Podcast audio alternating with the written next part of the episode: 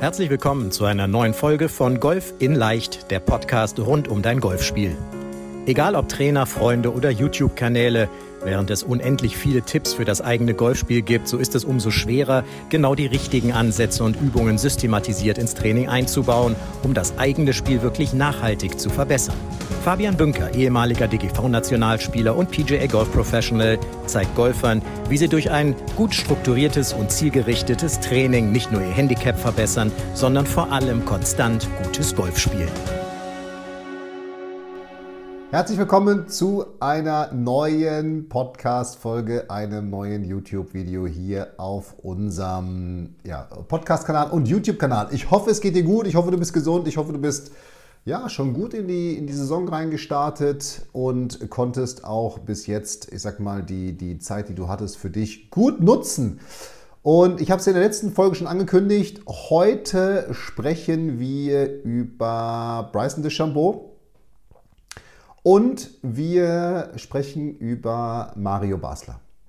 Zwar beides nur ganz kurz, ja, aber trotzdem als Start in diese Podcast-Folge, denn es geht darum, äh, das Thema ist zu viel Wissen über deinen Schwung zerstört dein Spiel. Und ich habe mir gedacht, diese beiden ja, Weltklasse-Sportler, klar, Mario Basler, ehemaliger Werder Bremen-Spieler und welcher Werder Bremen-Spieler ist kein Weltklasse-Fußballer, sage ich mal. Ja, ja, also, ich kenne keinen, der nicht Weltklasse war, der bei uns gespielt hat. Und äh, Bryson DeChambeau, einer der, ich sag mal, vielleicht populärsten, aber auch sicherlich ähm, kontroversesten Golf-Tour-Stars in den letzten Jahren. Wer seine Entwicklung mitgemacht hat, äh, nicht mitgemacht hat, sondern mitverfolgt hat in den letzten Jahren, vor allem ja während der Pandemiezeit, von einem doch eher schon muskulösen, aber doch eher schmächtigen Typen hin zu einem, ja, ich möchte fast sagen, der hat einen Körper wie ein Profiboxer oder Wrestler, ja. Ähm, also wenn man den jetzt sehen will, wird man nicht denken, dass es ein Golfer ist hin zu einem wirklich Vollathleten, das ist ja schon beeindruckend gewesen. So. Was ist jetzt aber, ich sag mal, der Unterschied zwischen Bryson DeChambeau und Mario Basler?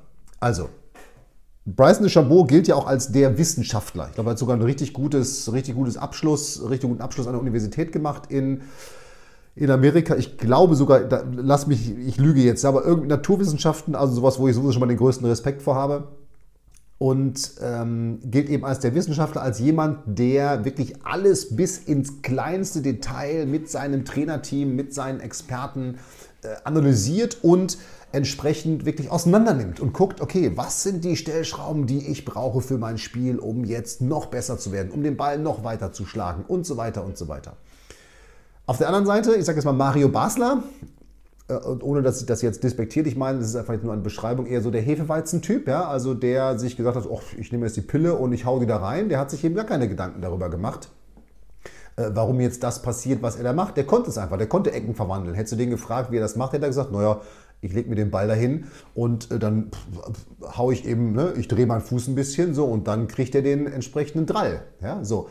Der hat also voll aus dem Gefühl gearbeitet. Wenn du jetzt Bryson de Chabot fragen würdest, wie spielst du diesen und diesen Schlag, bin ich mir sehr, sehr sicher, dass er dir erstens alle Treffmomentfaktoren, die dafür in Frage kommen, nennen kann, sagen kann, was passiert jetzt, wenn ich zum Beispiel in meinem Schwung das und das ändere, dann ändert sich dieser Eintreffwinkel oder dieser Treffmomentfaktor und das hat die und die Auswirkung. Also der weiß sozusagen von der Ursache, also diese Ursache-Wirkungskette von der Ursache bis hin zu dem, was dann passiert, bin ich mir sicher, weiß der alles und auf der anderen Seite äh, eben, ich sag mal, äh, ja, Weltklasse-Genie, äh, sagt man ja auch Genie. Ja? Da liegt ja schon, ich sag mal, die Beschreibung drin, Mario Basler. So. Das ist der Unterschied.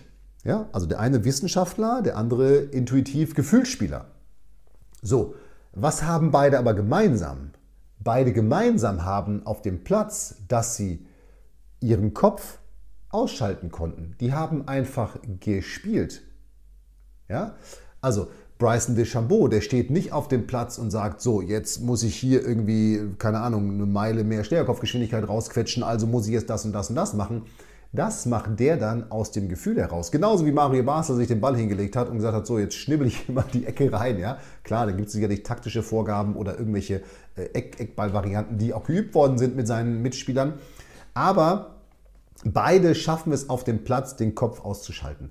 Warum ich jetzt dieses lange Intro brauche, um zu dem Punkt zu kommen, dass zu viel Wissen über deinen Schwung, deinen Spiel zerstört, ist der Faktor, dass ganz, ganz viele Golfer, die ich in Analysegesprächen, auch mein Team in Analysegesprächen, die, mit denen wir immer wieder sprechen, ich eben immer wieder höre, was die alles über den Schwung wissen oder vermeintlich wissen und was sie alles lesen und tun und machen. Und da bin ich erstmal immer, sage ich mal, wow, Respekt. Ja? Das ist ja fast mehr als irgendein Golflehrer über den Schwung wissen muss, teilweise.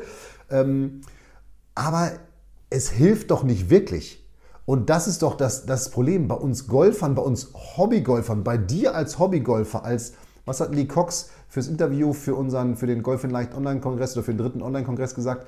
Recreational Golfer, das ist doch ein super Wort im Englischen. Recreational, also wirklich Rekreation, also sich wiederherstellen, also wirklich diese Freizeitgolfer, das ist doch das entscheidende Wort. Auch wenn du es an, ähm, äh, engagiert spielst und äh, ambitionierte Spieler hast, trotzdem ist es ja ein Hobby. Äh, ambitionierte Ziele hast, ist es ja ein Hobby von dir.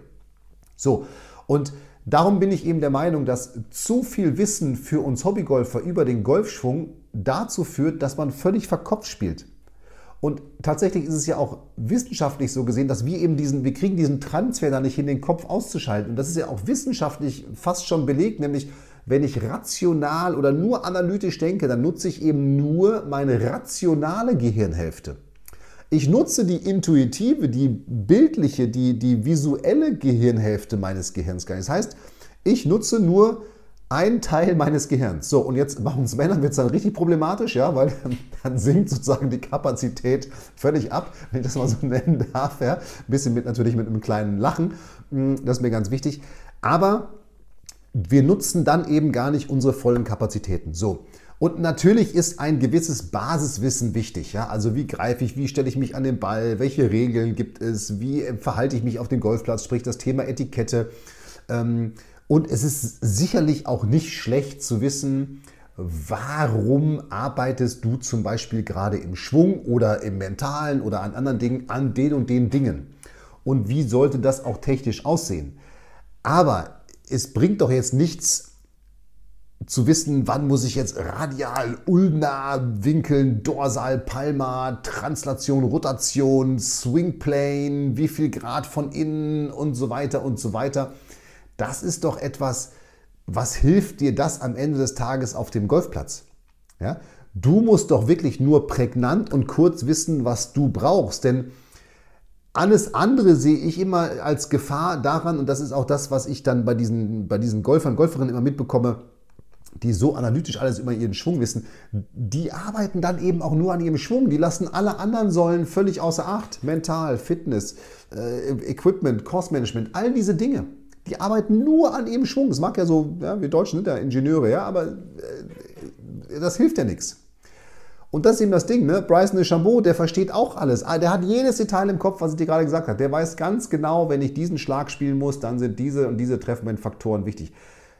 Durch sein Physikstudium und sein Trainerteam und alles. Aber der kann es dann auf dem Platz umsetzen, weil er es eben schafft, seinen Kopf auszuschalten. Und das ist eben das, was wir Hobbygolfer dann nicht schaffen. Und darum sage ich immer, zu viel Wissen schadet dann deinem Spiel. Weil du dann nur noch damit beschäftigt bist, okay, habe ich jetzt wirklich so richtig und mit dem von innen und irgendwas. So, und das ist eben dann der große Unterschied. Ja, das ist das, was Mario Basler und Bryson DeChambeau gemeinsam haben und was uns dann, uns Hobbygolfer, dann davon, davon trennt. Darum ist es dann wirklich auch so, so, eine, so eine, ja, dieses viele Analysieren, das sehe ich auf dem Platz auch immer wieder, dann, dann kommen diese Negativspiralen auf einmal. Ne? Da mache ich einen Schlag, der nicht so gut ist, dann wird direkt analysiert. Okay, was ist denn da jetzt passiert? So, dann kommt der nächste schlechte Schlag. Weil man ja irgendwas analysiert. Ich analysiere etwas, heißt ja immer, ich habe auch eine, eine Analyse dann, also ein Ergebnis und dann ändere ich ja was. So. Und dann, dann passiert eben das, dass dann irgendwas geändert wird. So, und dann kommt der nächste schlechte Schlag und dann wird wieder analysiert und der nächste schlechte Schlag. Und irgendwann habe ich so viel analysiert auf, auf drei, vier, fünf Bahnen, dass gar nichts mehr funktioniert. Und dann kommt der Punkt, ich weiß, ich wiederhole mich in manchen Dingen, ja, und dann kommt der Punkt, okay, jetzt stelle ich mich hin, haue nur noch drauf. Ah, und dann klappt es auf einmal wieder. Weil ich jetzt dem Körper, meinem Gehirn ja, und dem Rückenmark auch die Chance gebe, die Bewegung einfach mal ablaufen zu lassen. Du hast es doch nicht verlernt, nur weil jetzt ein Schlag da irgendwo schlecht gelaufen ist. So, Und das ist eben das Entscheidende. Du musst dann eben wirklich auf dem Platz, wenn du spielen gehst, deinen Schwung auch in Anführungsstrichen laufen lassen. Du musst sogar das Vertrauen haben, dass das passiert. Und dass du dir das in Anführungsstrichen leisten kannst, dass kein Unglück dann passiert. Denn Selbstvertrauen ist ja eins der Prinzipien bei uns, eins von zehn Prinzipien. Habe Selbstvertrauen, habe Vertrauen in dich. Selbstvertrauen. Du musst dir selbst vertrauen. Dir schenkt keiner Selbstvertrauen. Das kommt nicht. Das musst du dir aneignen. Das musst du erstmal haben. Du musst dann eben auf dem Platz aufhören zu analysieren. Du musst wirklich das Vertrauen haben, wenn ich meinen Schwung ablaufen lasse, dann geht der Ball auch dahin, wo ich ihn hinhaben will. Und es wird most likely sehr, sehr häufig passieren, wenn du es so angehst. Wenn du es analytisch angehst, auf dem Platz die ganze Zeit, wird es nicht so häufig passieren. Natürlich werden in dieser Vorgehensweise, ich vertraue meinem Schwung, auch Fehlschläge kommen. Die gehören zum Spiel, das ist eben so. Und die werden auch immer, immer wieder auftreten. Es wäre auch gelogen, wenn mein Handicap-Coaching all diese Fehlschläge wegradieren würde. Dann wären schon alle Golfer in meinem Handicap-Coaching. Aber natürlich wird man einfach, ich habe es ja in der letzten Folge schon ein bisschen beschrieben, wie wir da arbeiten, auch durch dieses permanente Feedback, durch die Trainingspläne, durch das strukturierte Training, durch mein Expertenteam, was ich drumherum habe, spielen die Golfer einfach konstanter und verbessern ihr Handicap im Handicap-Coaching. Ja, du kannst ja sehen an den, an den Rezensionen, die wir auch bei Google haben. Aber darum geht es jetzt gar nicht. Es geht mir darum, dass du eben wirklich dieses Analytische ausschaltest und auch wirklich guckst, du musst nicht alles über den Schwung wissen. Es ist völlig unnötig. Es reicht völlig aus, wenn du weißt, wie die Basis funktioniert, nämlich Griff, Stand, Ausrichtung, wenn du weißt, woran du auf der Driving Range an deinem Schwung arbeiten musst und dass du dann auf dem Platz, und das ist der Punkt, den Kopf ausschalten musst. Das klingt jetzt so einfach, aber es geht zum Beispiel über etwas wie einen Rhythmus, den du umsetzt. Super leicht, indem du dich an den Ball stellst, zum Ziel guckst, wieder zum Ball guckst, ausholst und ins Finish schwingst. Ja, das ist zum Beispiel eins. Ja, den 1, 2, 3 Rhythmus zum Beispiel. Vielleicht hast du einen anderen Rhythmus, den du anwendest. Oder indem du bildlich denkst, indem du visualisierst, wie fliegt denn der Ball. All das sind, sind Strategien, sind Aspekte, die dir dann helfen, weg von diesem Analytischen zu kommen, hin zu dem, was Bryson de Chambeau und auch Mario Basler gut konnten. Nämlich, die können visualisieren, wie soll der Ball fliegen. Und dann lassen die das mit ihrem Körper einfach nur ablaufen. Natürlich, das sind Profis gewesen, die können links wie rechts, quasi wie Franz Beckenbauer früher immer gesagt hat, ja, in der RTL Samstagnacht-Show. Aber der Punkt ist natürlich auch, es bringt jetzt auch für dich nichts auf dem Platz und auch das hat ja nichts mit Selbstvertrauen zu tun, dass du einen Draw visualisierst, wenn du weißt, du kannst keinen Draw. Ja, da musst du eben vielleicht einen leichten Fade visualisieren oder einen geraden Schlag visualisieren, wie er da vorne hingeht und den dann umsetzen lassen. Ja? Also auch das ist ja ein Punkt, diese Spieler, die machen eben nur Dinge, von denen sie wissen, dass sie sie können oder dass sie sie schon mal trainiert haben wir Golfer sind dann ja immer überrascht, dass Dinge, die wir uns jetzt mal vornehmen, ja, dann nicht klappen, weil wie sollen sie auch klappen? Wir haben sie nie trainiert oder beherrschen sie vielleicht auch gar nicht. Ja, also, das ist mir nur noch mal ganz, ganz wichtig.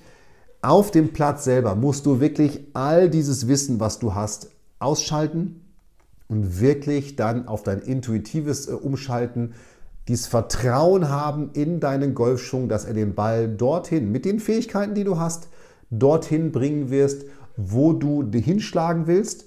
Und dann, und das ist etwas, das kann ich dir dann schon garantieren, wenn du das machst, wirst du Selbstvertrauen aufbauen und dann wirst du peu à peu in so eine, nicht so eine Negativspirale wie in dieser permanenten Analyse kommen, sondern in eine positive Aufwärtsspirale, weil du eben merkst, dass die Dinge, die du dir vornimmst, und das ist ja Selbstvertrauen, ja, dass die funktionieren, dass das klappt, dass du das umsetzen kannst. So, und dann wird es doch relativ simpel und dann macht es auf einmal auch Spaß, weil du konstant spielst. Aus dieser Konstanz heraus entsteht neue Motivation, auch durch das Selbstvertrauen.